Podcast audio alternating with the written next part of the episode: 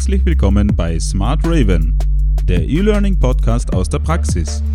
Viel Spaß! Webhosting, Erstellung einer eigenen Website, eines eigenen Blogs, WordPress. Ich begleite dich bei der Einrichtung eines eigenen Webauftritts am Beispiel WordPress. Vorerst gibt es einige Fachwörter, die man sich merken sollte. WordPress ist ein funktionales System, das sehr leicht zu verwenden ist, um eine Website bzw. einen Blog zu betreiben. Vorerst wird ein Server angemietet, danach WordPress installiert und angepasst und danach wird der Inhalt online gestellt. Bevor deine Seite für die ganze Welt offen steht, benötigst du zwei Dinge, eine Domain und Webspace. Viele Hoster, das sind Serveranbieter, bieten beides gleichzeitig an. Du kannst dir einen Domainnamen aussuchen, verwendest eine passende Endung wie .at, .de, .net und entscheidest dich für ein Hosting-Paket. Dabei gilt es zu beachten, dass du eine Datenbank benötigst, um WordPress zu installieren. Pakete ohne Datenbank funktionieren für diesen Zweck also nicht. Ebenso ist es wichtig zu wissen, wo denn die Server stehen, damit du weißt, in welchem Land deine Daten liegen. Ich verwende für meine Webseiten österreichische Anbieter, deren Server auch in Österreich stehen. Unter smartraven.net gibt es im Blogbereich ein Video. Dort werden verschiedene Webhoster vorgestellt. Solltest du einen Provider ausgewählt haben, bei dem WordPress direkt online installiert wird, kannst du den nächsten Schritt eigentlich schon direkt überspringen. Im nächsten Schritt installieren wir nämlich WordPress. Ganz einfach.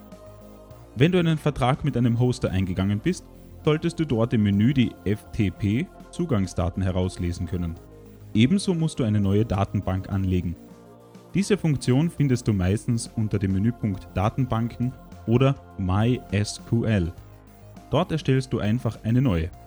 Du kannst einen Namen bzw. einen Kommentar hinterlassen, damit du verschiedene Datenbanken unterscheiden kannst. Zum Beispiel heißt die dann WordPress oder dein Domainname WordPress für diese Datenbank gibt es dann nochmals Zugangsdaten, die du später brauchst. Jetzt benötigst du nur noch ein Programm, mit dem du die WordPress-Dateien online stellst. Mit FileZilla gelingt dies sehr einfach. Nach dem Start des Programms gibst du den Server, Benutzer und das Passwort für den FTP-Zugang ein und verbindest dich dadurch mit dem Server. Ähnlich wie bei einem USB-Stick hast du nun die Möglichkeit dort Daten zu speichern. Auf der WordPress.org Startseite kannst du dir die Installationsdateien herunterladen. Die ZIP-Datei entpackst du und alle Dateien und Ordner, die sich dort befinden, verschiebst du nun auf deinen Server, zum Beispiel via Drag and Drop. Wichtig dabei ist, dass du nicht den WordPress-Ordner, sondern den Inhalt hochlädst. Die etwa 45 MB werden dann auf den Server geladen, was durchaus ein paar Minuten in Anspruch nehmen kann. Nachdem alle Dateien hochgeladen wurden, kannst du im Browser deine Domain eingeben dann wirst du direkt auf die WordPress-Einrichtung geleitet. Jetzt musst du nur noch die MySQL-Datenbank Zugangsdaten eingeben und kannst mit der Einrichtung starten. Fülle den Website-Titel aus, gebe eine oder deine E-Mail-Adresse ein und notiere dir die Zugangsdaten für deine Website. FileZähler und die Datenbank werden dir nun nicht mehr begegnen. Deine WordPress-Installation ist jetzt fertig und du kannst die Seite einrichten. Über deine Domain kannst du dich bequem im Browser anmelden. Die Standardeinstellung sieht die wp-admin-Seite vor. Du gibst also deinen Domainnamen und die Endung ein und danach slash wp-admin und meldest dich dort mit deinen WordPress-Benutzerdaten an. Danach öffnet sich das Backend, also der Teil der Webseite, den nur du sehen kannst. Hier ist es möglich, Seiten zu erstellen, das Design anzupassen und Plugins zu installieren.